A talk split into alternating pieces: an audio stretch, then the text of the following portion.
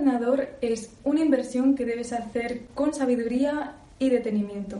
No todos los días te puedes comprar uno e imagino que querrás que te dure toda la carrera. Así que he hecho esta mini guía, pero muy completa, para que tengas todos los conocimientos que necesitas para hacer una buena decisión y comprarte un ordenador adecuado para ti. Pero es que te recomiendo que te quedes hasta el final del vídeo porque te voy a enseñar los ordenadores que están utilizando actualmente mis compañeros de clase y que están muy satisfechos. Bienvenidos todos al canal de diseño industrial de YouTube, desde Suecia y España.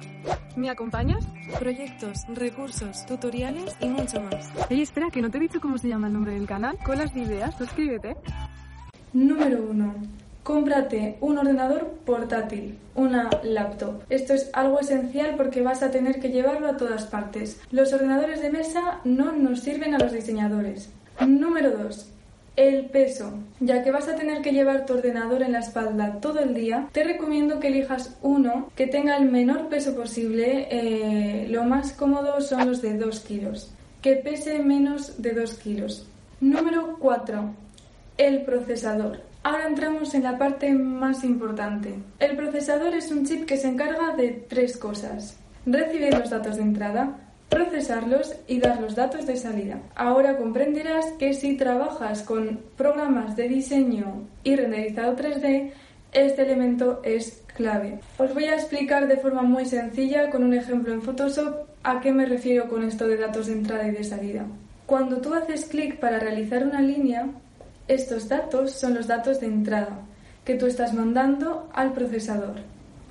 El procesador los procesa y luego los traduce en el resultado que te muestra en la pantalla con una línea dibujada. Hay tres especificaciones importantes que tienes que tener en cuenta cuando te compras un procesador. La frecuencia, los núcleos y la caché. Te voy a poner dos ejemplos. Imaginaos que tenemos un procesador A que tiene una frecuencia de 4 GHz y 4 núcleos. Y por otro lado tenemos el procesador B, que tiene una frecuencia de 3 GHz y 8 núcleos. ¿Cómo sabemos cuál es el mejor? El más rápido será el de 3 GHz, el B, aunque tenga menor frecuencia. ¿Por qué? Porque el procesador B tiene 24 GHz de procesamiento total mientras que el A solo tiene 16. Por lo tanto, es más importante fijarte en el número de núcleos y después en la velocidad. Pero ¿y qué pasa con el caché? El caché es una memoria donde se guardan los datos usados que estás usando en ese momento para tenerlos a mano rápidamente. Así que a más caché, también más rapidez. Por último, es muy importante saber cuál es la generación del procesador que estás utilizando. Siempre el procesador más nuevo va a ser mejor, es decir, el de última generación. Pero ahora a nivel práctico, si te vas a dedicar al diseño industrial y si vas a utilizar los programas que más o menos todos los diseñadores industriales utilizamos, modelado 3D, renderizado 3D, Photoshop, bla, bla, bla, ¿qué es lo que yo te recomiendo? Yo te recomiendo como mínimo que tenga cuatro núcleos y 3,7 GHz de frecuencia. Número 5. La memoria RAM. La memoria RAM es una memoria de alta velocidad que se encarga de guardar los datos temporalmente que estás utilizando en ese momento. Los programas te piden una cierta memoria RAM para poder ser utilizados, para poder funcionar Así que te recomiendo que hagas esa investigación de los programas que vas a utilizar y que compruebes cuál es la memoria RAM requerida. Pero, ¿cómo funciona realmente lo de la memoria RAM? Cada vez que abres un programa, este programa hace uso de la memoria RAM, por lo que se empieza a llenar. Y en el momento en el que cierras la pestaña, el programa se vacía. Entonces se libera la memoria que estabas utilizando. Así que la RAM sirve para dos cosas principalmente. Uno, para poder utilizar los programas en tiempo real y dos, para almacenar la información utilizada en el momento. Por lo tanto, a mayor RAM, mayor cantidad de programas podrás utilizar simultáneamente sin que se te bloquee el ordenador. Pero a nivel práctico, ¿qué es lo que yo te recomiendo? Pues yo te recomiendo una memoria RAM de al menos 16 GB y 2000 GHz. Esto es el mínimo para trabajar de una forma decente con programas de diseño 3D. Número 6. La tarjeta gráfica. La tarjeta gráfica es un elemento muy crítico a la hora de decidir si te vas a comprar un ordenador u otro. Básicamente se trata de la unidad de procesamiento gráfico, es decir, es la que convierte todos los datos procesados en resultados visuales en la pantalla. Te voy a poner un ejemplo. Por ejemplo, cuando en un programa 3D quieres rotar eh, un objeto, la tarjeta gráfica es la que se encarga de hacer los cálculos de movimiento de los polígonos que componen la imagen. Y además también funciona como procesador al realizar los renderizados. Aquí viene algo importante sobre las tarjetas gráficas. Es importante que sea dedicada, es decir, independiente del procesador, ya que las integradas no funcionan igual. A nivel práctico, lo que yo te recomiendo es que como mínimo deberías tener una tarjeta gráfica GTX 1060. Número 7. El almacenamiento. Es importante. La capacidad de almacenamiento de mi ordenador ha sido el error más grave que cometí al comprármelo. Fue algo que no tuve mucho en cuenta y que me ha dado un montón de quebraderos de cabeza. Aquí viene el disco duro. El disco duro es donde se guardan los datos, se instala el sistema operativo y se instalan los programas. ¿Entendéis ahora por qué es importante, verdad? Hay dos tipos de disco duro, los HDD y los SDD. Pero, ¿cuál es el mejor? El disco de estado sólido o SDD no contiene piezas mecánicas y es más rápido. Además, si el sistema operativo está instalado en él, el ordenador se encenderá más rápido. Y no solo eso, sino que también los programas y archivos que estén instalados en él también se abrirán mucho más rápido. Así que realmente te recomiendo que te compres un ordenador con un disco en estado sólido. Y por último, pero no menos importante, el número 8, la batería. Yo creo que eh, también hay que considerar la batería y que te recomiendo que te compres aquel ordenador que tenga más horas de duración. Intenta coger una batería que dure lo máximo posible, porque conforme pasen los años y más uso le des a la batería, más baja será su vida útil, menos tiempo te durará. Así que cuanto más alta sea en el momento en el que compras el ordenador, mejor. Y mm, todos hemos experimentado ese momento en el que te coges el ordenador y se te ha olvidado el cargador y tu batería solo dura media hora. De todas formas, como aquí hay como mucha información, te voy a dejar en la cajita de información o en el comentario destacado una infografía con todo un resumen de todas las cosas a tener en cuenta cuando te compras el ordenador y con todas las especificaciones mínimas adecuadas para diseño industrial.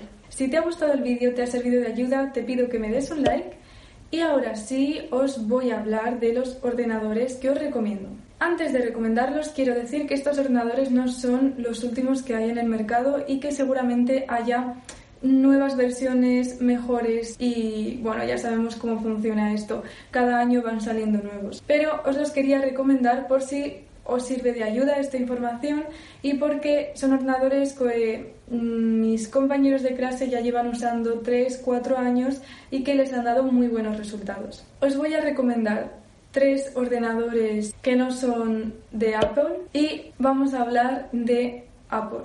Lo primero vamos a hablar de Apple. ¿Es recomendable comprarse un Mac si estudias diseño industrial? Pues yo he sido esa estudiante que se compró el Mac sin pensárselo y he tenido un montón de problemas por la compatibilidad de programas.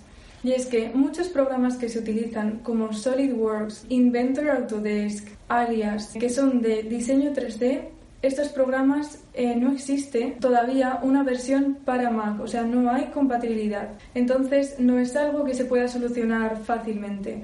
Tienes dos opciones si te compras un Mac. O bien eh, te haces una partición en el disco, pero mm, no soy experta en esto, pero yo la hice, no me dio muy buenos resultados al comerte al tener como dos cerebros, comerte memoria, como que no, el ordenador no está al 100% de sus capacidades, o eso es lo que me ocurrió a mí. Y otra opción sería comprarte un disco externo y que en ese disco externo tú tengas... Hola, pues resulta que estoy ahora editando el vídeo y que básicamente se debió de acabar la batería, se cortó el vídeo, no sé qué pasó, que la última parte no se ha grabado. así que os lo vengo a contar. Lo que decía es que debido a la incompatibilidad de tener un Mac, tienes que hacer que ese Mac sea Windows para poder alojar programas que solo funcionan con Windows. Entonces tienes dos opciones. La primera que yo también intenté fue hacer una partición dentro del propio disco, pero que como os dije me daba problemas porque eh, como que el ordenador no estaba al 100% de sus capacidades y aparte si como en mi caso te, eh, tienes un Mac que tiene poca memoria, el mío creo que tiene 130 gigas o algo así, que es muy poco. Entonces, pues eh, lo que decía, que, que, casi no tienes espacio ni para guardarte los archivos que vayas haciendo en esos programas. Y la segunda opción, que era de la que os estaba hablando, es compraros un disco sólido externo, como si fuera un USB, un disco externo, donde alojéis una máquina virtual que os haga de sistema operativo donde instaléis Windows y entonces es como que también ampliáis la memoria. Esta opción es una opción válida, también la estuve haciendo durante un tiempo, me fue mejor, pero sin embargo el hecho de tener que estar tirando eh, de un disco externo, pues también no es que sea la cosa más eficiente, ¿no? Al final, ¿tiene sentido comprarte un Mac cuando los programas que vas a usar van a ser Windows? ¿Tiene sentido comprarte un Mac para intentar hacer que sea Windows? Yo considero que no. Yo no recomendaría a nadie que se comprara un Mac. Yo ya lo tengo, me va genial, me ha durado cuatro años, va súper bien, la batería es increíble lo que dura, puedes estar un día entero sin necesitar el, necesitar el cargador. Sé que la tarjeta gráfica está muy bien, a pesar de tener 8 GB de RAM, funciona perfectamente. Entonces, sí que considero que los Macs sean buenos ordenadores pero que sean los mejores para diseño industrial, no lo creo. De hecho, eh, bueno, me surgió la oportunidad y encontré un ordenador muy barato, que es el siguiente del que os voy a hablar. Es un HP Elite 840G2.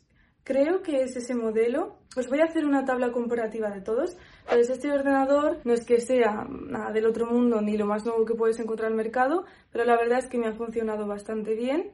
Lo único es un poco más, como más grande, es un poco más pesado, no es tan book y la batería no dura mucho, pero porque era un ordenador de segunda mano. Este ordenador lo conseguí por ciertas cosas, eh, son los ordenadores que compran una empresa muy importante de auditoría y yo lo conseguí porque tuve un contacto que trabajaba ahí y los iban a retirar, entonces conseguí uno. Pero vaya, si en esta empresa los compran, además ellos están siempre ahí con el ordenador y dándole al Excel, pues por algo será. El siguiente ordenador del que quiero hablaros, el Asus ZenBook UX330UA. Este es un ordenador que un amigo mío que le gusta mucho el diseño 3D el modelado 3D se ha comprado, él sabe más de ordenadores que yo, está, tiene este desde hace unos cuantos años, ya os he dicho, y está muy contento. Y el último, que es el que me parece a mí que mejor estar y que si yo tuviera que comprarme un ordenador tiraría por este o el modelo más actual que existe ahora mismo, aunque es cierto que el precio es casi tan elevado como los ordenadores Mac, sino vamos por ahí, por ahí, y es el Microsoft Surface Pro 4, pero bueno, Ahora mismo habrá otros modelos mucho mejores, más nuevos. La verdad es que es genial. La calidad es la misma que la que puedes tener con un Mac. Muchos amigos míos lo tienen. Es básicamente una tablet, es muy fino, eh, muy ligero, súper portable, pero te viene también con la funda que hace de teclado. Entonces puedes usarlo como tablet o como ordenador, lo cual nos viene genial a los diseñadores porque tiene las dos cosas eh, lo bueno del portátil y lo bueno de la tablet. Y aparte, no sé, el procesador, todos los componentes que tiene son muy buenos y desde luego este sería el que más recomendaría. Hasta aquí el vídeo de hoy. Espero de corazón que os haya gustado. Ha sido un vídeo donde he tenido que hacer un research muy grande, pero mm, quería resolver todas las dudas, o sea, hacer un vídeo que de verdad fuera útil.